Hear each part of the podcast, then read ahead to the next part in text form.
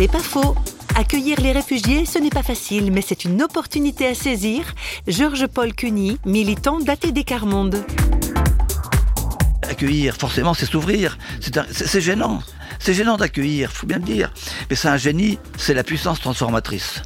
Accueillir, ça nous transforme. Alors on peut ne pas vouloir se transformer, mais à ce moment, on se sclérose et c'est la mort, c'est tout. On n'a pas le choix, hein. c'est ou bien on vit ou bien on meurt. Hein. Alors qu'est-ce qu'on choisit?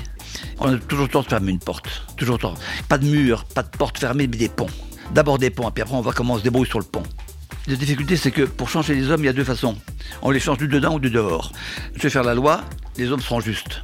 Mais si vous appliquez une loi juste, avec des hommes dont le dedans n'est pas prêt pour la justice, la loi sera tournée, ça ne sert à rien. On change les hommes à la fois du dehors par les lois, du dehors par les lois et et du dedans par la conscience. C'est pas faux, vous a été proposé par Parole.fm.